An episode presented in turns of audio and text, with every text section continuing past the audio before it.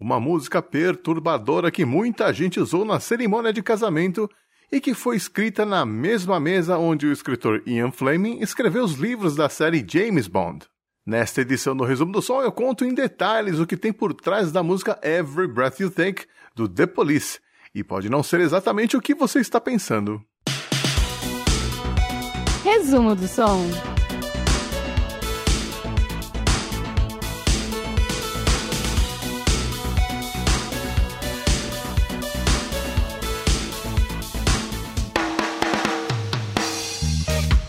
Em 1982, o Sting estava de passagem pela Jamaica, um país que ele adorava, buscando um pouco de paz e refletindo sobre a vida, que não andava boa não.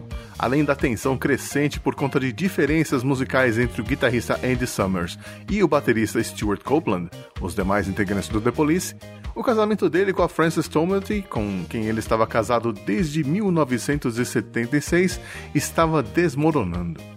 Nesta época, o Sting já tinha um caso com a sua futura esposa, a Trudy Styler, que era vizinha do casal em Londres. E para piorar a situação, a Trudy era a melhor amiga da Frances. ênfase no era. O Police acabou em 84, assim como o casamento do Sting com a Frances. Dois fins e dois recomeços. Sting imediatamente começou a trabalhar no seu primeiro álbum solo, e ele e a Trudy assumiram o relacionamento que virou o casamento em 1992. O casal continua junto até hoje.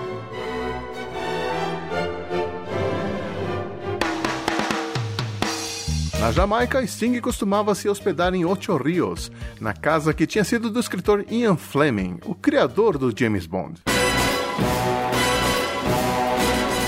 Foi na mesma mesa usada pelo Ian Fleming que Sting escreveu a letra de Every Breath You Take. A letra foi escrita em meia hora. Um dia o Sting acordou com duas frases na cabeça. Every breath you take, and every move you make. A cada suspiro que você der, a cada movimento que você fizer. E começou a escrever o restante da letra nessa mesa do Ian Fleming e criando a melodia em um piano que havia na casa. A letra, como você já deve saber hoje em dia, é sobre um stalker, um cara que importuna de forma insistente e tem uma obsessão por uma pessoa. Lembre-se do que eu falei, que o Sting na época estava se separando da sua esposa Frances Tomelty. Em uma entrevista para a revista New Musical Express, em 1983, ele disse: Eu acho que é uma música asquerosa, maldosa mesmo. É sobre ciúme, controle e apropriação. Eu acho que a ambiguidade é intrínseca à música, seja lá como você a abordar, porque as palavras são muito sádicas. Por um lado, é uma bela música com os clássicos acordes menores, e por baixo dos panos há esse personagem repugnante que fala sobre vigiar cada movimento. Eu gosto dessa ambiguidade. O Sting começou com a ideia de escrever uma música romântica, do tipo: Eu estaria ao seu lado em todos os momentos, te apoiando, te protegendo e coisa e tal. Mas no meio do caminho a coisa degringolou e um lado sombrio dele emergiu e tomou conta da letra. Apesar de ter um formato clássico das canções pop, na letra de Every Breath You Take, o protagonista não muda seu ponto de vista e continua imerso na sua obsessão. E quando o Sting percebeu esse lado sombrio da música, ele resolveu escrever uma antítese para ela. A canção If You Love Somebody, Set Them Free. Se você ama alguém, liberte essa pessoa que foi incluída no primeiro álbum dele, The Dream of the Blue Turtles, de 1985.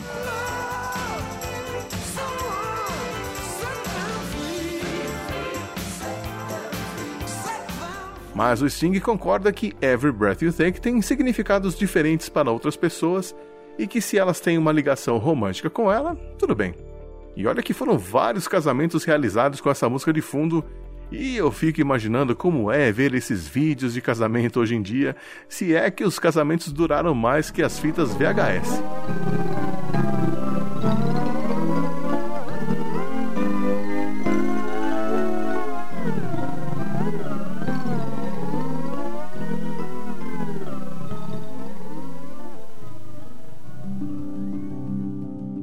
Música composta, o Sting voltou para Londres e gravou sozinho uma fita demo no estúdio Utopia, tocando a música em um órgão Hammond. Em seguida, ele levou essa fita demo para o estúdio Air, em Montserrat, em Londres mesmo, onde o Andy Summers e o Stuart Copeland estavam esperando para começar os trabalhos para o próximo álbum, Synchronicity, um álbum que acabaria sendo o derradeiro da banda.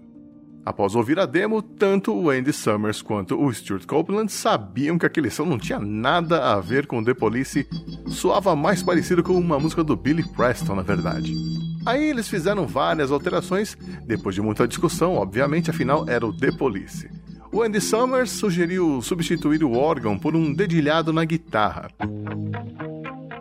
Sem muito esforço, ele pegou sua guitarra e mandou de primeira uma sequência de notas que é tão icônica que praticamente deu vida à música. O Sting e o Copeland só ouviram e aplaudiram.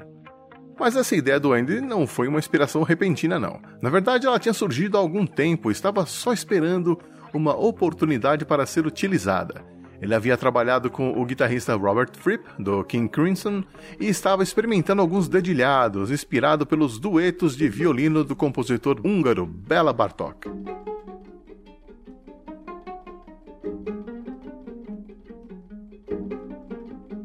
Mas, como toda música do The Police, nada era fácil ou simples. Por exemplo, só para gravar a bateria do Stuart e o baixo do Sting foram necessárias seis semanas, porque eles simplesmente não conseguiam chegar a um acordo sobre como deveria ser a levada da música.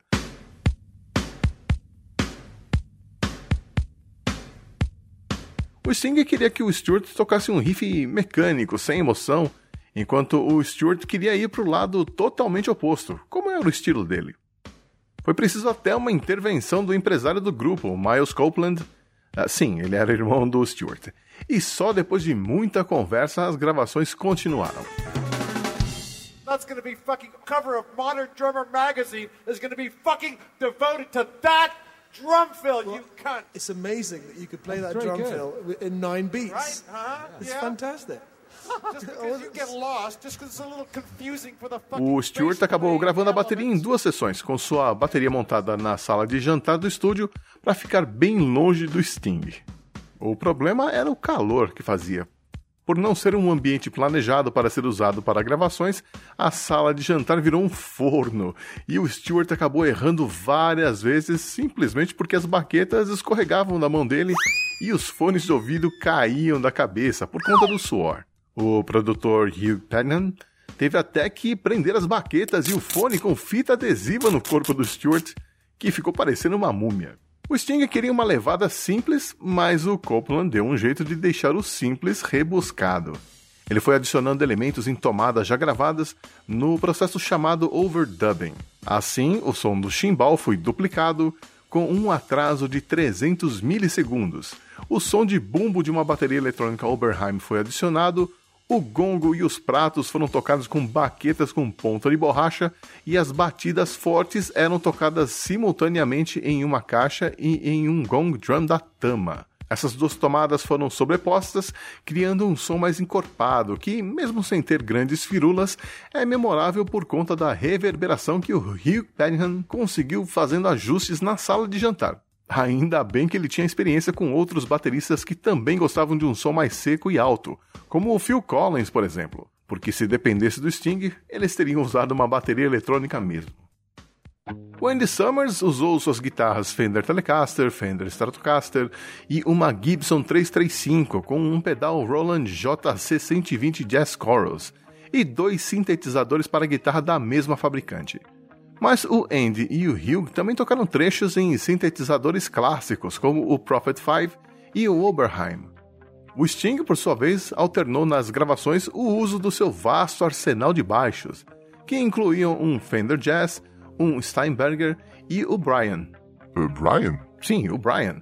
O apelido carinhoso que ele deu para o seu baixo elétrico vertical, que não é aquele que a gente vê no videoclipe da música, não, é um que tem o corpo bem mais afinado e os vocais foram gravados usando um microfone AQG 414 para captar os tons mais agudos da voz do Sting, que ficou responsável por outra parte importante da música, tocando teclados, vejam só. Seguindo uma orientação do Hugh Tedjan, ele tocou um acorde bem simples, repetidas vezes na ponte logo após o refrão da música. Como o Sting não era o melhor pianista do mundo, ele aceitou na hora. Isso resolveu um problema no qual eles estavam empacados há dias, já que ninguém na banda estava satisfeito com essa parte da música, que estava meio sem sal. A mixagem final foi feita em Quebec, no Canadá, no estúdio Morin Heights, que tinha uma mesa de som mais avançada que a usada em Londres. Agora, trabalho mesmo teve o produtor Hugh Pennian, que além de encontrar soluções criativas para gravar os instrumentos, ainda teve que apartar muitas brigas e esperar várias horas até dias, sentado na mesa de som para conseguir as tomadas que queria usar na mixagem final. Mixagem que não foi fácil também, já que a banda fez questão de acompanhar esse trabalho lá em Quebec. O Copeland pedia uma coisa de manhã, aí de tarde chegava o Sting e mudava tudo. Aí o Copeland voltava no dia seguinte e mudava tudo que o Sting tinha pedido. Aí o Hugh teve que tomar partido e como a música era do Sting, ele ficou do lado dele, entrando assim na lista negra do Stuart Copeland. Ah, e uma curiosidade: essa mesa de som onde foi mixada a música hoje se encontra no estúdio do Brian Adams, lá em Vancouver.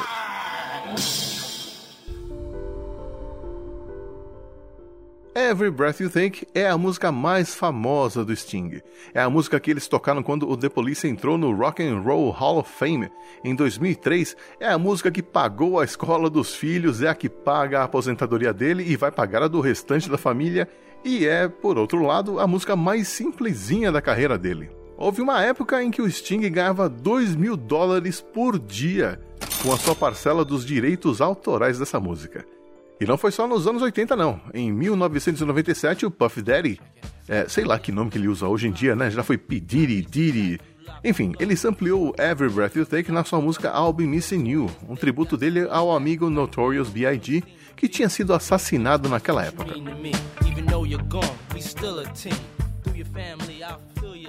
O próprio Sting concorda que a letra usa rimas fáceis, tem uma melodia que lembra muito a das músicas dos anos 60, como Stand By Me.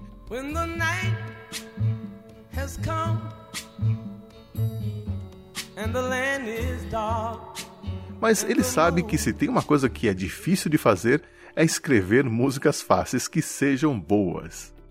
Every Breath You Take foi a música do ano de 1983, segundo a revista Billboard, e ficou em primeiro lugar na parada por oito semanas, deixando para trás até mesmo Billie Jean do Michael Jackson, que ficou só sete semanas. O videoclipe da música é uma obra-prima à parte, um filme em preto e branco dirigido pela dupla Godley e Cream, que ganhou o MTV Awards de Melhor Fotografia em 1983 e em 1984 ganhou o Grammy de Música do Ano e Melhor Performance Pop de um Grupo. As gerações mais novas devem ter ouvido essa música no final da segunda temporada da série Stranger Things, na cena do baile com o Finn e a Eleven. Do you want to dance? I don't know how. I don't either. Do you want to figure it out? Agora é só você procurar essa música no Spotify e apreciar sem moderação. Em 2003, o Sting recebeu um prêmio de uma rádio americana porque a música tinha sido tocada mais de 10 milhões de vezes.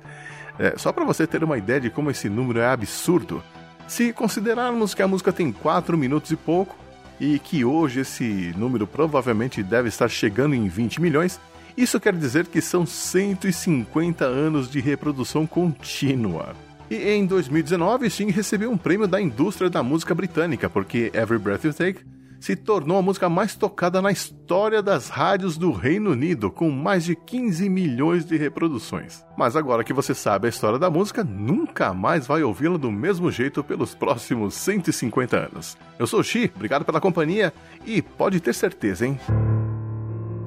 Cada arquivo que você baixar, a cada episódio que você tocar, a cada like que você der nas redes sociais, eu estarei te observando. um abraço e até a próxima história. Resumo do som.